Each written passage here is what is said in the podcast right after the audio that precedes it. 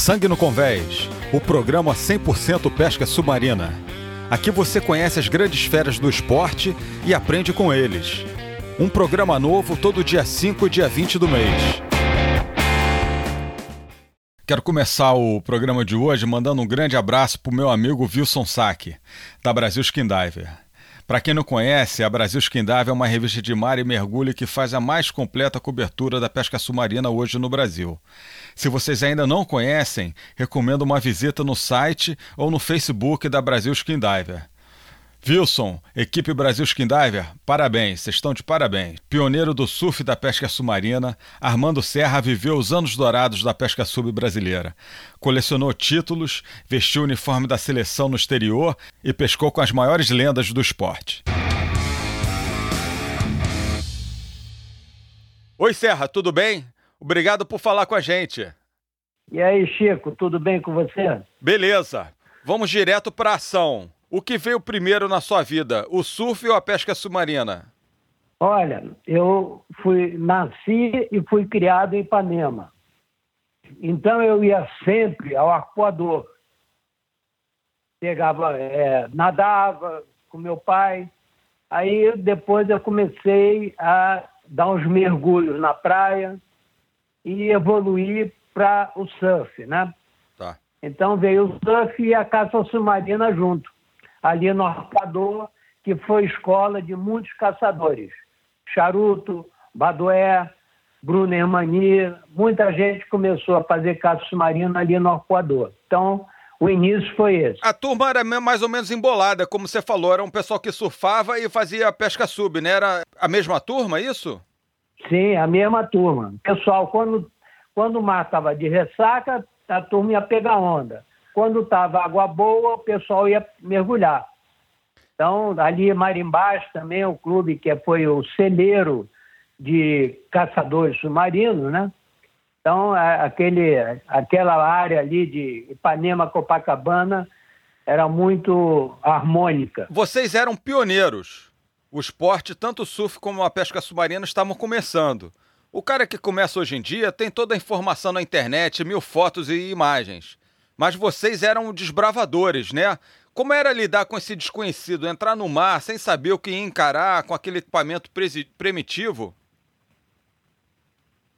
Olha, era na, na base do fazer a experiência, não deu certo, sai para outra. Era o acerto e o erro, né? Então a gente ia tateando ali e via o que, que acontecia. O que, que era oxigenação, a gente não sabia.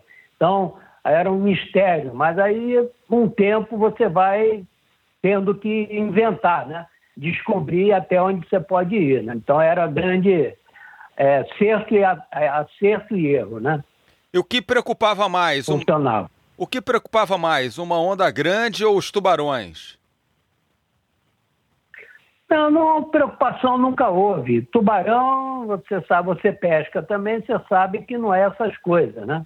Para caçador submarino, cação, você já deve ter visto muitos. Não sei se você já matou alguém, eu já matei dois. E nunca tive nenhum problema com cação. E onda grande é onda grande, né? Você tá, vai para o mar ou não, né? Tem que saber nadar e enfrentar o mar. Enfrentar não, vai para o mar pegar onda, né? É a curtição do, do esporte, né? Uma coisa completa a outra, né? Você lembra a primeira vez que você foi nas ilhas? Você falou que começou no Arpoador. Como é que foi mergulhar nas ilhas pela primeira vez? Então, nas ilhas, a gente estava no Arpoador, na praia, então olha para frente e vê as ilhas. Então, um sonho, um dia, é você ir pescar nas ilhas, né? Então, um dia eu consegui ir, fomos, saímos do Marimbá, fomos matar polvo na Redonda, é, com o Sabu e não me lembro mais com quem, a gente quase afundou a voadeira de tanto povo que a gente matou. e assim foi. Aí comecei a caicar também, nos marimbás, saí muito, caiquei muito pro Arduino, pro Bruno Hermani algumas vezes, e aquela turma ali eu ia de carona com eles, né? Aí foi me dedicando, evoluindo e deu certo, né? Foi o início de tudo, tá? Eu, e aí eu vi que era isso que eu queria fazer. Tá, e aí foi nessa época que você começou a competir? Sim, eu, a minha primeira competição foi quando eu entrei para o Yacht Clube, teve um teste de caçada na época, foi em 66, é, 66, aí eu fui, é, fui me classifiquei e comecei a pescar no Yacht Clube. Eu, o Atílio Somalino, nós dois entramos nessa época para a equipe de caça submarina do Yacht Clube. Aí comecei a deslanchar campeonatos e sempre que eu podia eu ia para dentro d'água, mergulhar, treinar, conhecer as ilhas, principalmente, né? E aí deslanchou a coisa, sempre me dedicando, me dediquei muito. Mas na época a gente não tinha preparador físico, não tinha nutricionista. Então, é como eu falei, era acerto e erro, acerto e erro. Me lembro muito bem uma vez, eu e o Charuto conversando no arpoador sobre é, apagamento. O que, que acontecia, como é que a gente fazia para fazer a, a, a, ventilação, a hiperventilação e tal. Então chegamos à conclusão que quando desse dormência na ponta dos dedos, aí a gente estaria pronto para mergulhar. Então você vê o absurdo que era na época, né? Quer dizer, quer dizer certo, o né? oposto, né? o oposto do que se faz hoje, né? Exatamente. Mas na época a gente não sabia, era a gente ia pelo tato, vamos ver se dá certo, não vamos ver. Então a gente ia se e deu certo no final. A gente chegava à conclusão, cada um ia descobrindo algum macete, conversava com o outro, trocava ideias. Nessa época, no começo, já tinha muito apagamento, já morria gente? Não, não sei se tinha, porque a gente não sabia, não era divulgado e tal. O primeiro que teve, assim, um, que morreu foi o Bimbico, que morreu nas Tijucas, na Laje do Jacaré. Estava mergulhando, ele apagou e quando pegaram já estava morto. Infelizmente, né? O Bimbico, estava, não sei quem estava com ele, acho que o Galdino, não sei bem, mas eu não estava nessa época. Mas aí depois, outro muito conhecido foi o Nucarias, lá de Niterói, que teve, tem até um campeonato. Isso. Nucarias, torneio Nucarias foi outro. Mas a gente não sabia de detalhes, é, quem apagou, quem não apagou. Eu mesmo, uma vez, eu tive um apagamento. Eu te apaguei, por acaso, na superfície. Consegui boiei e acordei de repente. Ah, ninguém te salvou? Você boiou com o snorkel na boca e acordou sozinho? Acordei sozinho, é. Eu fui caicar para o Cid, né? Cid Ross, uhum. que ele ia fazer a garrafa de, de cavaco, eu ia caicar para ele, depois eu dava um mergulho. Então foi na rasa isso que aconteceu.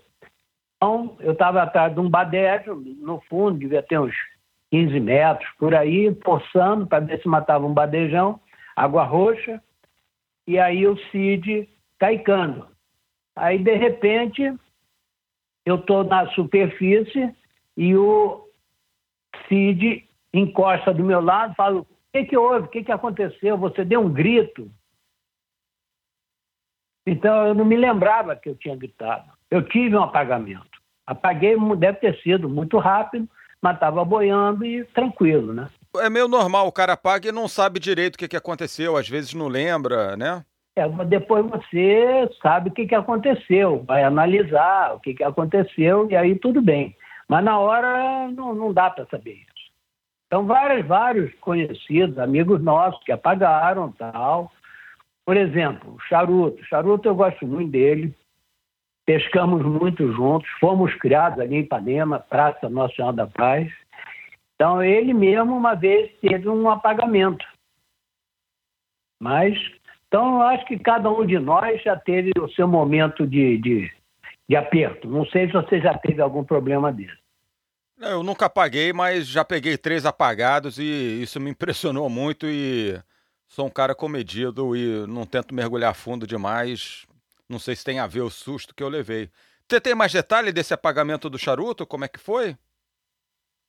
Não, eu me lembro que nós estávamos numa, uh, numa seletiva para um campeonato, acho que era sul-americano, alguma coisa. E eram dez provas que a gente tinha que submeter para se classificar, né? E o charuto, na época, foi muito engraçado. Ele começou com uma dieta sem, que não tinha gorduras, proteínas, tudo mais, e foi enfraquecendo, enfraquecendo, aí teve numa etapa que ele teve um apagamento. Até a gente brincou com ele depois, pô, vai ficar fazendo dietinho, isso aí não vai levar a nada tal. Mas que passou, passou. Tá? Você lembra que ano foi isso? Então, ah, isso aí deve ter sido lá para final de 60, 70, por aí. Década de 60. Bom, falando seletiva, né? Seleção, charuto, apagamento, não tem como a conversa ir numa direção do Conrado Malta. Foi o campeão mundial que apagou e infelizmente morreu na Ilha Rasa. Você lembra como é que foi de detalhe e a sensação, como é que isso ficou? Foi uma surpresa para todo mundo, imagino? Olha, o Conrado, eu me dava muito com ele. Ele foi até meu padrinho. É, meu padrinho de casamento, tá? Uhum. A gente corria na praia quase todos os dias. Bom, aí ele voltou, parece que ele tá, voltou do campeonato da Europa, alguma coisa. Uhum. E na rasa ele, ele mergulhava bem, matava muito bem, excelente caçador. E deu uma forçada de barra. Né? Pelo que eu sei, no dia na rasa, estava água roxa, quente, e estavam fora da rasa. Aí apagaram, estava ele, Charuto e o Santarelli. Mas aí apagou e não acharam o corpo imediatamente, né? infelizmente. Então foi, o acidente foi assim. Os detalhes eu não estava lá, né? então não sei quais são os detalhes. Sendo ah. próximo assim do Charuto e ele sendo campeão mundial, isso abalou seu, seu gosto pelo mar e a vontade de pescar, de disputar campeonato? É, é um negócio difícil de lidar, né? Não, eu não, não eu claro, eu senti, mas eu não parei, ninguém parou, a gente continua mergulhando, pescando e mais uma lição para a gente tirar a parte boa disso, né? Infelizmente, foi um amigo nosso, mas a gente tem que filtrar e ver o que, que a gente pode aprender nessas ocasiões. Bom, você falou agora do seu começo como competidor, disputando seletiva, mas você virou um grande campeão, é pentacampeão estadual com a equipe do Yacht Clube, foi da seleção brasileira, representou o Brasil no exterior. É, eu queria que você falasse um pouco da pesca competitiva naquela época e a briga para estar na seleção, um pouco dessas dessa aventura verde-amarela, desse momento verde-amarelo que você viveu? Olha, o... para mim, a caça submarina era uma oportunidade de viajar, conhecer o mundo. Então, e eu não sei, mas eu sempre tive facilidade de matar peixe, caçar, fazer a caça submarina, caçar, né? Uhum. Então comecei a caçar, comecei a pescar, pescava todo dia e sinto e sentia prazer em pescar, em caçar peixe. Então vinha natural. Eu entrava no campeonato, eu entrava porque estava no clube e eu era atleta. Mas eu ia mais para curtir a pescaria, a caça submarina. Uhum. Tá? Então eu comecei a campeonato, pentacampeão carioca pelo Yacht Clube, é, ganhei alguns campeonatos internacionais e comecei a viajar. A primeira viagem fui para a Argentina no campeonato sul-americano em Chubut. Pegou aquela água fria? campeões. Aquela água gelada. No meio Meu das Deus, focas. Água muito fria, que roupa vocês usavam? Eu não consigo imaginar pescar lá com as roupas de antigamente. Eu passei frio agora com a roupa moderna. É. A, a gente parecia que estava com armadura, era roupa de 5 milímetros, tá? E você ia para dentro d'água, depois de, de uma hora você já estava tipo zumbi, né? Mas continuava pescando. Fui, eu tava, eu fui eu, o Paulinho Queixada, Paulinho Freitas, uhum. o Sanzio, o Amilar. Então pescamos tal, muito pobre de peixe, água gelada. Agora, mergulhar no meio das focas, primeira vez, foi maravilhoso, cara. Achei espetacular. Então, achei a curtição isso, sabe? Essa viagem para Chubut, na Patagônia, né, para disputar. O que, que foi? Um sul-americano ou pan-americano? Foi sua primeira viagem com a seleção? Não, foi, foi, foi um sul-americano. Na época era sul-americano. Depois se transformou em latino-americano, né? Tá. O, o pan-americano, pelo que eu sei, é bem recente. É, era, é, só, tem, só teve seis pan-americanos. Antes era sul-americano ou Copa Latina, né? Como você falou. É. Primeiro foi sul-americano, depois evoluiu para latino-americano. E acho que para pan-americano que já estava fora da, da, da, da, de atleta. Meu, já tinha, não estava mais pescando na seleção. Tá, e, e aí depois dessa, desse pan-americano, desse sul-americano? Bom, depois eu tive um latino-americano aqui no Rio. Tá. Aí tive, fui a Portugal. Eu tive aqui, teve Jogos Luzes Brasileiros, que nós ganhamos. Depois fui a Portugal disputar um campeonato lá. Fomos lá na água gelada também. A minha sina é água gelada. Água quente, peguei no Caribe, mas água fria que marcou muito a minha carreira. Você competiu no Caribe também com a seleção? Não, lá eu, eu fui, mas não, não era campeonato, não. Fui, fui com, com a equipe. Vocês recebiam apoio do governo para viajar e disputar? A, a seleção tinha recursos? Não, tinha. A gente tinha passagem, era toda facilidade, os passaportes, e tinha o Avelange na época, costumava dar a CBD costumava dar lá uns 200 dólares para cada um para gastar lá. Mas tinha tudo pago lá, hospedagem, tudo. Você não gastava um tostão. Que beleza. Hoje não tem Avelange, tem um Braconi guloso e não dá nada para ninguém, né? É, o capítulo Braconi é muito triste na história da caça submarina brasileira. Os resultados mostram isso. Quando ele entrou em 75, a gente era campeão mundial e a segunda ou terceira equipe do mundo, né? A segunda ou terceira é. potência é. do mundo no esporte. Hoje, depois que ele entrou, o Brasil nunca mais ganhou nada. Eu vivi essa época, tá?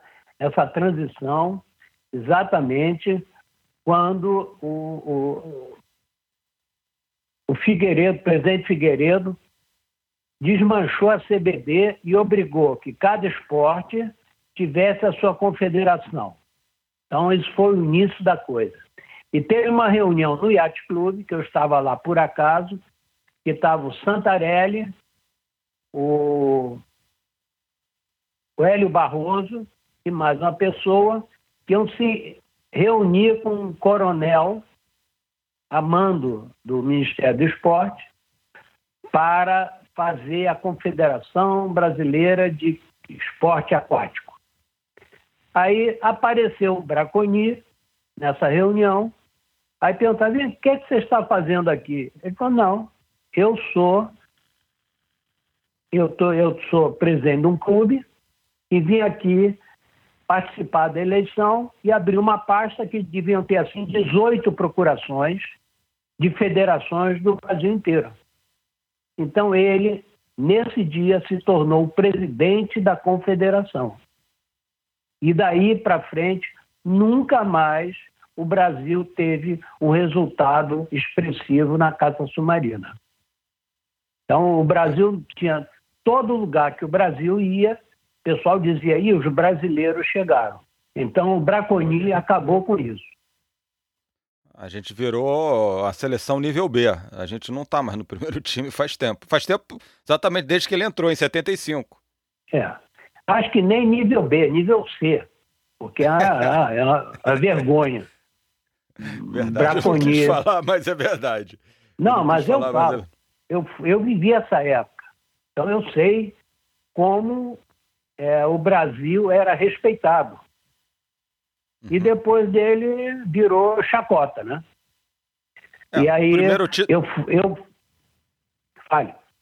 O primeiro título internacional do Brasil, depois que o Braconi entrou, o Braconi entrou em 75. O primeiro título internacional do Brasil depois que ele entrou foi 2015, 40 anos depois, quando eu estreiei como capitão da seleção e a gente, apesar do Braconi, conseguiu ganhar o Pan-Americano de Acapulco Quer dizer, uma equipe que era top do mundo, campeão mundial, passou 40 anos passeando, né?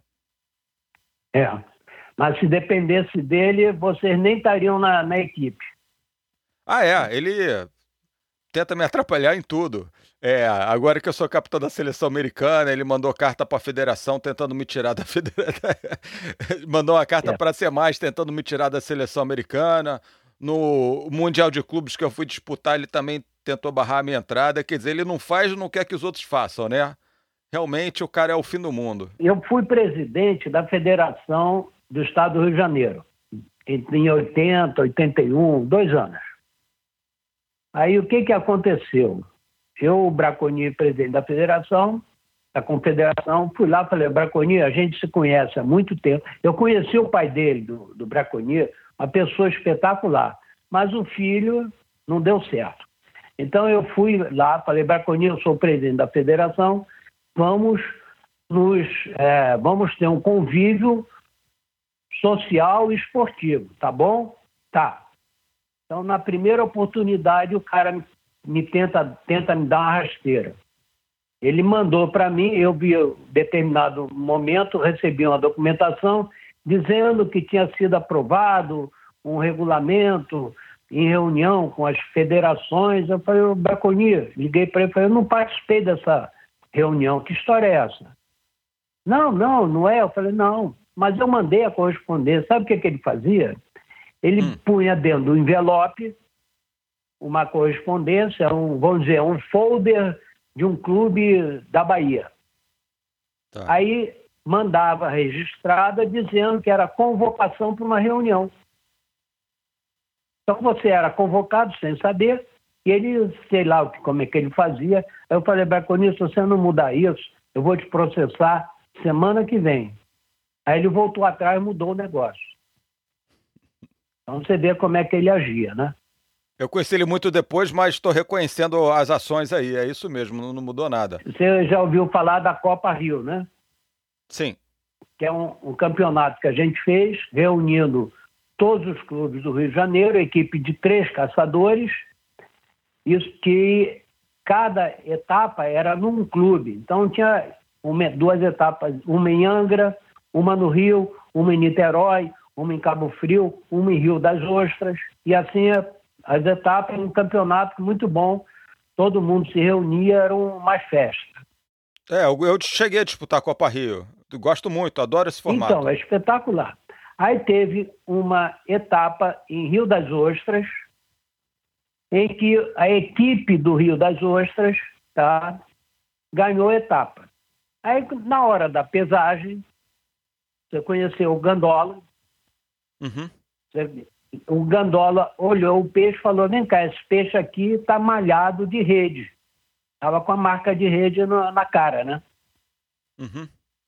Aí falou: esse peixe aqui não vale. Aí foram ver que tinham quatro peixes que a equipe de Rio das Outras pescou, pegou numa rede.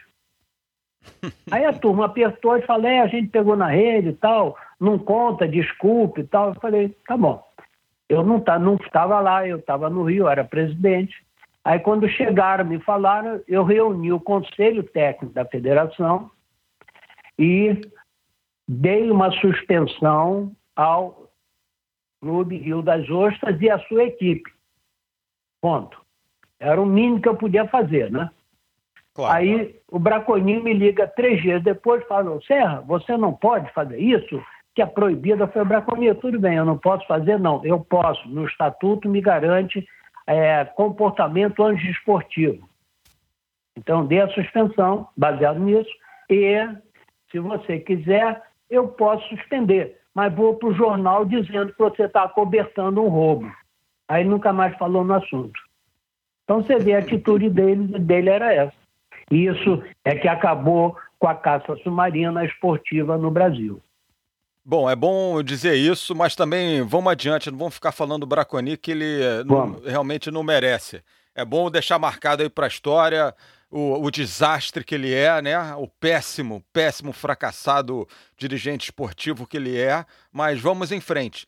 Me diz uma coisa, no Arpoador, quando você começou, a galera do surf, a galera da pesca submarina, era uma coisa assim heróica que vocês faziam. Como o esporte era visto e vocês, praticantes, eram vistos?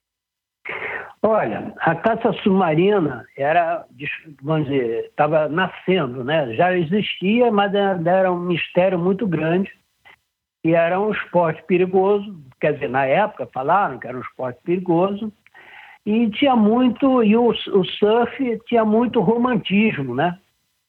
Então o surf tinha mais público, é que nem futebol. Você imagina, caça submarina é um esporte solitário você faz a caça, ninguém te vê, só vê o seu peixe no final da pesagem. O surf não, você pegava uma onda, descia a onda, sol, praia, era uma maravilha isso, né? Então aquilo era é. muito bom. Romântico e aventureiro, mas não era nada de, eu pelo menos, negócio de herói, não tinha nada disso. Era muito bom aquela época. Tá, você viveu a época de ouro, digamos, da pesca submarina, foi um dos feras no meio de feras. Por favor, conta aí do, dos grandes caçadores da época e quem mais te impressionava como pescador nesses anos dourados. Na época, nós tínhamos, como eu falei, as seletivas, né? Para uhum. que eram convocadas, de, de dois em dois anos tinha um campeonato no exterior, então a gente já sabia, ia para as seletivas, e você tinha ali uma avaliação dos caçadores. Tá? Então, eu, eu, eu estava sempre no início entre os dez primeiros. Depois passei para os cinco primeiros nas seletivas. Estava sempre me classificando ali. Então, tinham muitos amigos, companheiros nossos, por exemplo, Charuto, o Conrado, que apareceu depois, o Paulinho. Eu cheguei a disputar campeonato com o Bruno Hermani. Para você ter uma ideia. Tinha o Atílio, tinha o Gustavo Silva, do, do Marimbás. Então tinha uma turma muito boa. Tinha uns 10 caçadores ali de ponta e a gente estava sempre brigando ali nos campeonatos, né? Então tinha essa turma aí. E depois você vê, o, o, tinha o Lúcio, Santarelli. E, e depois, com o tempo, a, essa turma foi subindo, melhorando, melhorando e chegaram a campeonato mundial por equipe, campeão individual, né? E o Lulu, o Luiz Correia de Araújo, eu vejo os resultados. Luiz Correia de Lulu, Cid Rossi, Pedrinho, Pedro Araújo, tá? Pedro Correia. É, o Pedro Corrêa teve um quinto lugar no Mediterrâneo. Ele ficou em quinto no teve. Mundial no Mediterrâneo. É um negócio espetacular, um resultado fantástico. Ele era uma máquina. O, o Pedrinho era um trator, cara. Impressionante. Vocês todos viviam do peixe? Era uma de dedicação integral à pesca submarina? Vendiam peixe, faziam a pesca comercial? Como, como é que era esse lado de vender peixe Não, na época? Quem vendia peixe, que eu saía sempre com ele, era o Arduino. Eu saía com ele, ia caicar, ele fazia uma ou duas garrafas por dia, quando saía, e vendia os peixes dele. Eu, quando saía para pescar, eu pegava peixe, muito peixe, aí o que sobrava eu vendia. Levava peixe para casa. Agora, uma coisa que eu fazia muito era polvo, matava polvo para vender. Isso eu fazia sempre. Eu, Badué, outro também daquela época, o João Cristóvão, tá? A gente tá. ia pegar polvo na, na, no Costa Brava, no Arpoador, no Leme, fazia a pescaria de polvo, ia vender nos restaurantes. Qual o seu peixe predileto para é, pescar? Garopa. Por quê? Eu sempre fui. Eu gosto. É a caça em si, a garopa. Você sabe como é a garopa, o comportamento dela, né? Então você tem aproximação, você tem que ver como ela está. Às vezes você encontra a garopa fora de toca, ela toca. Aí você vai lá, tem que trabalhar, saber onde ela está, não pode assustar. Então essa, a caça em si, é que eu gosto muito. Então a garopa para mim é o, o, peixe número um para caça, caça, né? E sempre matei boas garopas. Eu tive uma vez uma, uma eliminatória que era para um campeonato mundial na Espanha. Por acaso, tá. nesse, nessa eliminatória, eram dez etapas. até a oitava etapa, eu estava brigando com o charuto no primeiro lugar. Aí na, na nona etapa, eu tive aquele problema de água fria, sinusite, não consegui pescar. E na outra também não consegui. Então eu perdi, eu fiquei em quinto lugar. Tá? Saí de primeiro, Foi... segundo para quinto. Numa das etapas, na rasa, eu matei 50 quilos de garopa. Fiquei, oh, eu fiz 100 pontos, 100 mil pontos, e o segundo, que foi o Sérgio Brede, fez 30. Você tem uma ideia. Mas eu, eu, cons eu consegui, você vê como é que era o, o, a minha atração pela garopa, né? Esse foi o Mundial de 73 que o Gustavo foi. Silva foi na Costa Brava. Ganhou o Amengual, foi o primeiro Mundial dele, né? A equipe do Brasil foi. Ele foi o Mac, o McDowell, o Charuto, tá. acho que foi o. Não me lembro quem foi. Eu só sei que eu ia e fiquei com água na boca, chupando o dedo. Quase que.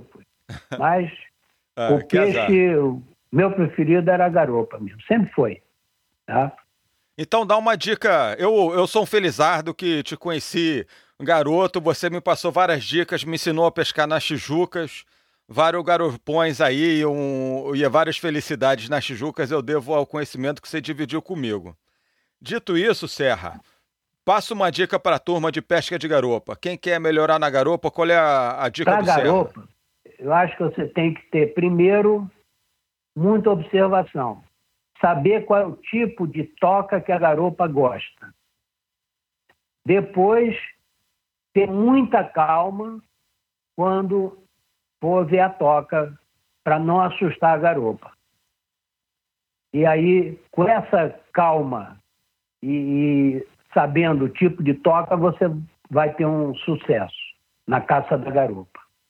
E sempre procurando atirar na cabeça a não ter problema de perder o peixe intocado. Eu acho que é por aí. E com um equipamento bom, com lanterna, é importante. Eu acho que é isso. Ah, obrigado. Obrigado. Obrigado pelo ter ensinado na época e por dividir isso agora. Tem algum peixe aí especial que ficou faltando?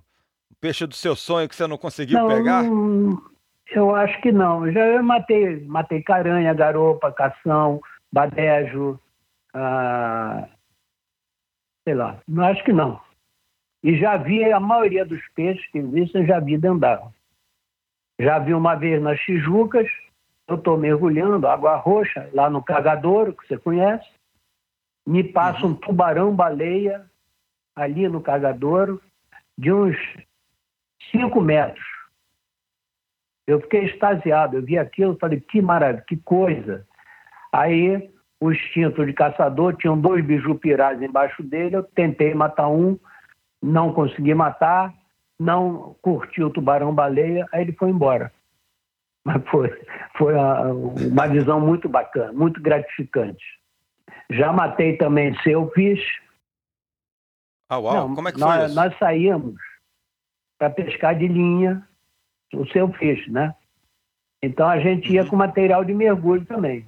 Então quando tinha dourado, encaixorrado ou seio na linha a gente via, a gente mergulhava e ficava tentando matar o peixe. E matava, conseguia matar dourado. Matei uma vez um seio. Ah, que legal. É, e o mero? Vocês vocês Matei. pescavam muito mero e, uma época deixou de matar mero. Era, antes era o troféu, depois passou a ser visto como uma coisa errada a ser feita. Eu já te conheci é, assim, defendendo a preservação do mero lá no, lá no nosso clube, no Marina Barra Clube. Como é que foi essa transição assim para o esporte e para você internamente? Olha, eu, eu matei, na minha vida, matei dois meros. Eu mero, matei um pequeno, de uns 50 quilos, e matei em conjunto, né? Um de 180 quilos, mais ou menos. Mas depois eu vi que o mero não é um peixe esportivo. Ele é um peixe grande, bonito, que você não, não traz nenhuma é, vamos dizer, feito assim de caçador, de esporte para você. Então eu parei de atirar em mero. Só vejo, quando eu vejo eu vou, chego perto, examino tal e vou embora. Não, não atiro mais. Nunca mais atirei. Tem muito tempo isso. Se o seu filho não, não seguiu o caminho da caça submarina, isso tem o um dedo seu? Você queria que ele fosse mais pescador, fosse menos, você não quis o filho no esporte? É um dilema aí que os pais, pais pescadores têm. Eu também vou começar a viver isso agora que sou pai. Como é que você vê isso de levar o filho para ser pescador eu submarino? Levei ele para pescar comigo como companheiro, como amigo, filho, mas ele não tinha assim a mesma ah, atração que eu tinha, a mesma empolgação. Entendeu? Então ele não, não, não foi por esse caminho. Eu não forcei nem positivamente nem negativamente, mas ele não, não, não seguiu esse caminho. Ainda bem, né? Porque hoje em dia eu acho que a caça submarina está muito ruim. Por quê? É, esportivamente, você tem uma tabela de peixes, você tem que cumprir aquele, aqueles protocolos de mata-peixe, só pode peixe desse tamanho, daquele tamanho. E a caça submarina, dizem que é proteção da, da, da, fauna, mas se você for ver, a caça submarina, ela não desequilibra a fauna. É uma pesca muito seletiva. O caçador submarino não atira em qualquer peixe, de qualquer tamanho. Você sabe muito bem do que eu estou falando.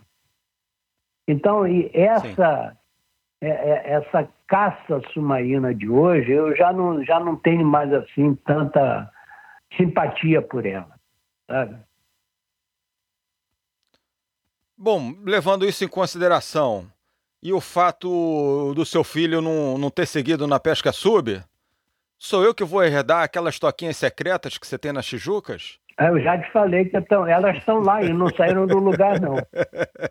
Já tivendo, tendo oportunidade, a gente vai lá. É. Vambora, vambora. tem uma, tem uma, tem uma história engraçada. O, é. Às vezes eu saía muito, eu saía muito com o Santarelli, né? O Santarelli sempre tá. foi um caçador de garopa por causa que era profundista, né? E uhum. Tinha uma toca na Tijucas, nas Tijucas, ele sempre matava a garopa. Mas ele nunca me falou, né? Um dia eu descobri essa toca. Que maravilha. Sempre tem uma garopa lá. Em alguns campeonatos, nas, nas Tijucas, eu tinha uma garopa garantida nessa toca. Aí depois, quando ele descobriu que eu sabia da toca, não gostou muito, não. Vocês, a equipe do Yacht Clube, hoje você é o atleta mais longévido da equipe do Yacht Clube. Vocês é. foram pentacampeões estaduais. Quem era a equipe? Quem eram os feras aí desse ano que vocês dominaram a pesca sub no Rio de Janeiro? Ah, deixa eu contar. Como é, como é que era o critério no iate? Ou então no, tá. nos campeonatos? Os, os três atletas que pontuarem, pontuassem melhor formavam a equipe. Tá? Uhum. Então vamos supor, eu, você e mais um outro éramos os três que naquele dia é, tínhamos matado mais peixes. Então a equipe era formada pela gente. Tá? Mas nessa época tinha Atílio, tinha o Gustavo, tinha os irmãos, o Sérgio não sei se você conheceu ele, Sérgio Aguiar e o irmão dele, o Cláudio, o Lúcio. O Bruno é, é Hermani, não? O Bruno já não, o Bruno já estava parando nessa época. É, desse pentacampeonato tá. ele não participou, não. Primeiro campeonato que eu entrei, eu me lembro, foi muito engraçado. Eu fui nas Tijucas, primeira etapa do campeonato carioca. Aí eu descobri uma pedra cheia de badejinho, né? Badejete. Uhum. Aí eu fui, matava um, matava outro. Mas matei os 10 badejetes e consegui ficar lá em quarto ou quinto lugar, matando outros peixes também. Aí eu lembro muito bem o Arduino. O Arduino, para mim, era na época era um deus, né? Ele, Bruno, Eu vi os caras assim como deuses da caça marina. A Adriano falou, como é que esse garoto vai pescar tanto, mata tanto badejeito que eu não vi nenhum? Outra história também ah, engraçada. Legal. Num campeonato também nas Tijucas. Nesse dia eu fui, eu fui segundo lugar. Eu entro, chego na, em cima da laje do Jacaré, tinha uns quatro caçadores ali. Aí eu caio na água, o Lúcio, que era da equipe nossa, né? Chega para mim e fala, Serra, eu acabei de atirar numa garopa aqui, e ela tá por aí. Se você ver, você me chama. Eu falei, tá bom, chamo. Claro que eu não ia chamar, né? Aí, o primeiro mergulho que eu dou, o que que eu encontro? De cima, a garopa. eu já vi aquela abóbora dentro, no, no, no cocuruto da Laje Jacaré, num buraco, eu vi aquela abóbora olhando para mim. Aí eu fui lá, pum, matei na hora, apagou no tiro, né? Aí subi, pesou 18 quilos. Aí eu falei, ô, Lúcio, sabe a tua garopa? Você viu? Vi. Tá lá dentro do barco. Só faltou me matar. Ainda bem que era da mesma equipe, né? É. Ganharam juntos. Você participou, estava envolvido, testemunhou. O que, que você tem para contar do, do campeonato mundial que teve no Rio de Janeiro em eu, 63? Eu não participei. O Brasil, eu posso falar que o Lúcio já morreu. Então, o, o Brasil estava muito bem. Aí o Lúcio encontrou o Mero, atirou no Mero e tocou o Mero. Então ele passou quatro horas em cima daquele Mero e não conseguiu tirar. Aí o Brasil perdeu o campeonato por causa disso. É, perdeu por poucos pontos. Foi excelente conversar contigo. Obrigado por dividir as suas histórias e ensinamentos. E assim que eu estiver no Rio, vamos lá nas Tijucas que tô na fila há muito tempo aí para aprender esses segredinhos. De repente você Não, passa uma toca muitas. nova para mim. Eu só queria deixar aqui também um, um conselho para a turma que está começando, para não se apressar dentro d'água. Se você dá um mergulho, vê um peixe, sobe, oxigena, vai, mata o peixe. Não se apresse, que o peixe não vai embora se você tiver tranquilidade para matar o peixe tá? Porque senão você vai morrer. Teve um caso também, uma vez estava pescando nas Maricais, com os amigos, na lancha, aí tinham dois garotos novos pescando juntos. Eu subi na lancha naquela hora, por acaso, e aí vejo que um dos dois estava gritando, chamando a lancha. A gente foi lá, o companheiro dele tinha apagado. Estava naquele roxo uhum. já. Aí colocamos ele na lancha, eu abri a roupa dele, Tirei o cinto, fiz boca a boca. E ele salvou. Parabéns.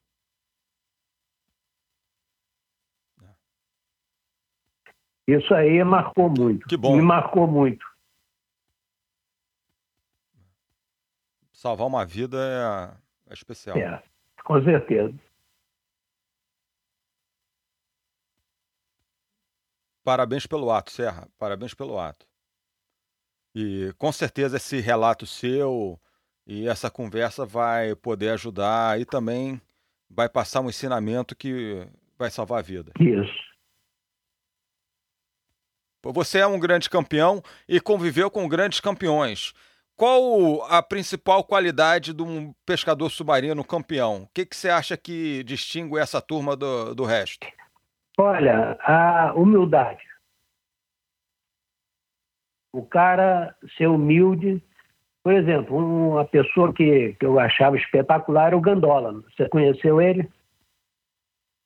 Conheci. Gandola, o cara humilde, pescador, Cabo Frio. Era uma tranquilidade, o cara tranquilo, humilde, pescava a beça. O Lulu, toda essa turma, o Charuto, o Conrado o Atílio, toda essa turma era assim, low profile, todo mundo. E uma, uma das barra, coisas né? que, eu, que eu procurei é, fazer foi isso também. É, eu sou testemunha disso. Eu cheguei garoto lá no Marina Barra Clube e você, fera, campeão e tal. É, sempre me ajudou, me levou para sair diversas vezes, me deu dica, mostrou toca. Enfim, você exerceu isso que você aprendeu com essas feras aí e sou grato. Agora Obrigado, eu quero ver quando é que a gente vai pescar. assim que acabar essa quarentena, eu volto para o Rio e vamos lá para Tijuca. De repente, até tem uma toca aí que você não conhece, eu troco. Não, eu não quero mais toca nova, aí. não. As minhas são boas. Pode ser nas cagarras ou então na asa também, não tem problema. Combinado, combinado. Em breve estaremos é, dentro d'água juntos. Tá bom, Chiquinho. Muito obrigado, Serra. Foi excelente, cara. Vocês ouviram o grande Armando Serra, uma fera dentro d'água, generoso e elegante fora dela. Um cara que está na história do surf da pesca submarina brasileira. Obrigado por todos os ensinamentos e essa entrevista. Valeu, Serrote! Gostaram? Mande seu comentário e pergunta para nós pelo nosso Facebook Sangue no Convés ou por e-mail sanguenoconvés@gmail.com. O podcast Sangue no Convés está disponível de graça no Apple Podcast, Spotify, Google Podcast e todos esses outros veículos de podcast. Você também pode ir na nossa página no Facebook e clicar no link para ouvir. Vamos colocar no ar um episódio novo todo dia 5 e dia 20 do mês. Fique ligado. No próximo episódio, um tema difícil, mas necessário. Muitos perderam a vida praticando o nosso esporte. Nesse episódio, vamos ouvir relatos de experientes pescadores submarinos sobre apagamentos e resgates. É um tema muito importante para quem pratica pesca sub. Não percam!